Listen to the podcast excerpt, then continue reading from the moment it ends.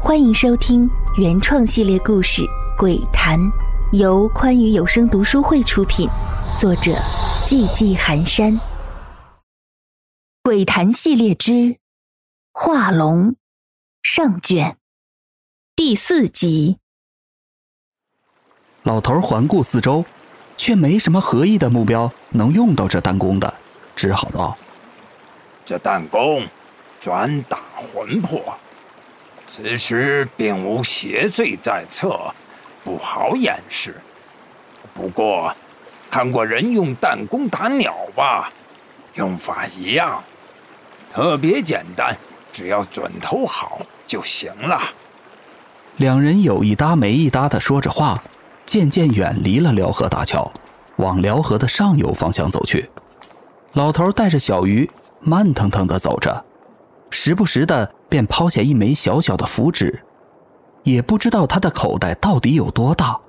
方才将斩龙剑收进口袋的时候，小鱼趁机看了一眼，那里面似乎极深邃。这是子母示警符。老头随口说了一句。随着时间的推移，夜幕逐渐深沉，玉兔也从中天东移。此时，整个辽河两岸万籁俱寂，唯有两人坐在辽河大桥边。小鱼只觉得困意难耐，昨夜就是这样，因为在列车上一直都没睡好，今天又跟着老头沿河来回走了不知道多少路，再加上这已经是后半夜，小鱼早就支撑不住，头一点一点的，就像小鸡啄米。来了！老头压低声音，一声低吼，小鱼一个机灵。什么来了？有人来了！老头低沉的声音响起，扬起下巴，指了指河面，那里正有一片雾气向着两人的方向快速移动，其间影影绰绰，似乎藏着人。雾气移动到桥下后，呼的一下。就散了，露出了里面藏着的几个不知是人是鬼的东西。这群怪物虽是人形，但相貌丑陋，獠牙交错，周身黑气缭绕。哟，我当是谁？原来是你这老鬼！怎么，你们调查局也想来沙礁取丹？为首的一个头发乱蓬蓬。吊睛环眼、络腮胡的汉子瓮声瓮气道：“沙雕，取丹，吴长贵，就凭你们几个废铜烂铁，也敢打这种主意，真是不知死活！你们邙山十八鬼五年前在沅江作恶，杀人取生魂，被我们调查局的人抓个正着。”一次性解决掉了十三个不成器的，怎么，当了这么多年的乌龟还没学乖？走交这种事情都敢掺和，哼，就不怕有来无回？邙山十八鬼原来有十八位，只可惜。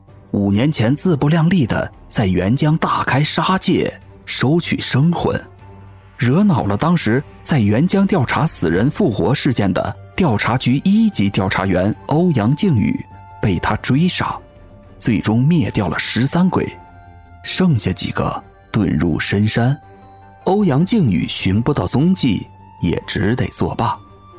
却说这一十八鬼也是可怜，修道不成。大限将至，满心愤懑的他们选择转为鬼体，却因缺少生魂做药引而失败，最终变成了不人不鬼的东西。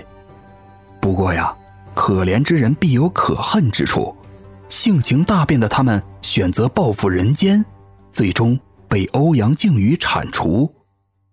小鱼，弹弓给我，让你看看它的威力。小鱼闻言。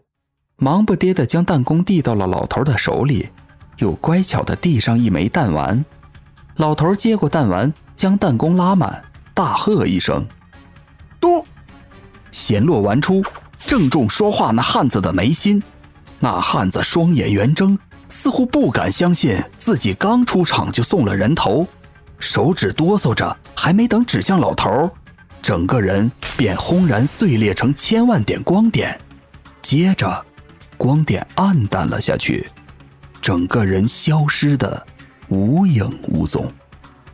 其余几鬼大惊失色，顾不得替死掉的大哥报仇，身上黑气闪动，四散逃窜。叫苦之声不绝于耳。哎呀，我就说不能来，不能来！蛟龙内丹那样的好东西，怎么能落到咱们手上呢？就是就是啊，大哥真是猪油蒙了心，非要趟这趟浑水。现在好了，连带着咱们哥几个要交代在这儿。曲老头不是好惹的，老大爷真是能逃就逃吧，生死由命，各凭运气吧。哪里逃？正好宰了你们，给后来的妖魔们打个样。敢来的，我一并灭了。说着，老头摸出一张空白黄纸，咬破指尖，在上面勾勒了一个火焰之形，低喝道：“去！”那黄纸无风自动，绕着逃窜的其余四鬼飞了一圈，一个火圈出现。将几个妖魔圈在圈中，并不断收紧，几鬼不断冲突，但都无法冲破火圈，直到将几个鬼束缚在了河堤一角，方才不再变化。小鱼，你来，现在正好用这几个虾兵蟹将练练手，过会儿好歹能有自保之力。小鱼闻言，也不由得跃跃欲试。刚刚老头一碗打灭一鬼的英姿，让他羡慕不已。他学着老头的样子，弹丸放好，拉开弹弓，砰一声脆响，弹丸飞出。可惜没能命中目标。可就算这样，也把其余四鬼吓得够呛，求饶之声响彻河道：“饶命吧！我们再也不敢作乱了。”来了，饶了我们吧！饶了我们吧！第一下没成功。小鱼也不气馁，接着又开一弓，可惜还是没打中，白白浪费了两颗弹丸。小鱼有些泄气，老头只好安慰他，给他讲解了一些使用武器和瞄准的技巧。又练了几次，终于成了。咻的一声，弹丸再次飞出，在空中画出一条美丽的抛物线之后，落在了其中一鬼的身上。那鬼的惨叫戛然而止。化作满天的荧光，消散了。紧接着，一下又一下，小鱼接二连三地射出弹丸，将其余三鬼灭了个干净。火圈也随着三鬼的彻底死亡而消散。小鱼一阵兴奋，拿在手里的小弹弓不停地摩挲。虽然神符威力更大，但是神符更多的是集中力量磨灭魑魅。相比之下，还是现在这个灭魂弓更让人有安全感。刚刚发生的一切，就连个开胃小菜都算不上。极远处，水天相接的地方，一道白练疾驰而来，上方的天阴沉沉的，隐隐似有闷雷滚动。离得太远还不觉得有什么，随着水浪的慢慢靠近，雷声也越来越大，阴云之中。不时闪过一条银蛇。喜欢本系列故事，敬请订阅和关注，感谢您的收听。